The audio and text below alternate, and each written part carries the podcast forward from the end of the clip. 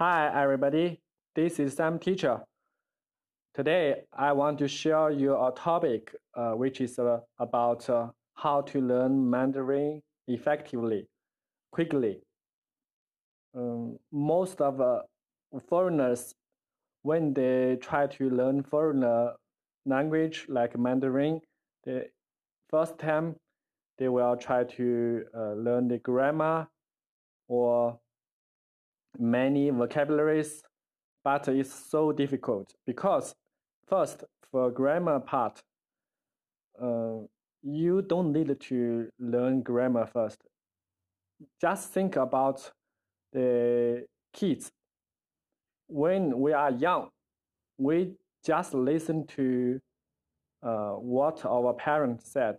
Yeah, don't care about the grammar. And uh, for the vocabulary part, we don't need to memorize some unnecessary words, uh, which we don't need to use or we never use it. So, what's the best way to learn learn Mandarin quickly? I think we should learn it in the context or in the situational scene environment. For example, when we are talking, we are talking about a topic.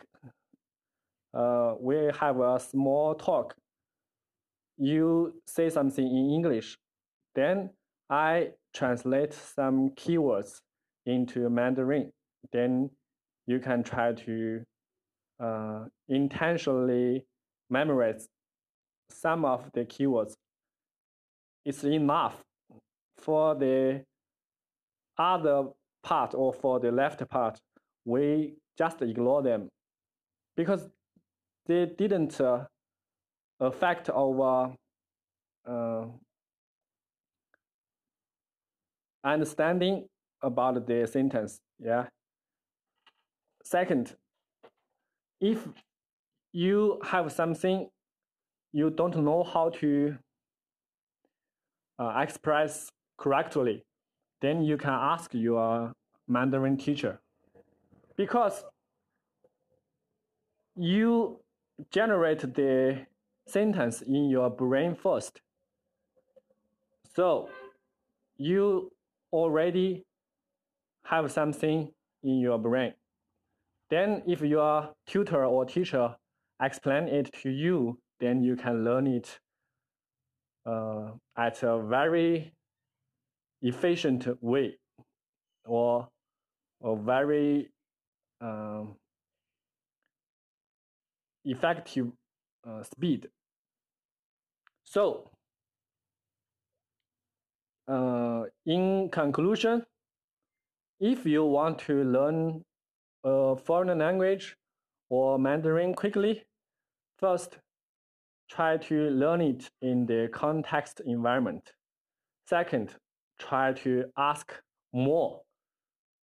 Every sentence you want to express, then ask your teacher or ask your classmate or your uh, tutor to translate it for you. Um, and try to listen to their, their voice more. Because if your ear get used to their voice, then you can understand the target language as soon as possible. Okay, that's all for today's mini lesson. Um, feel free to leave me comments or uh, ask me new questions. Bye bye.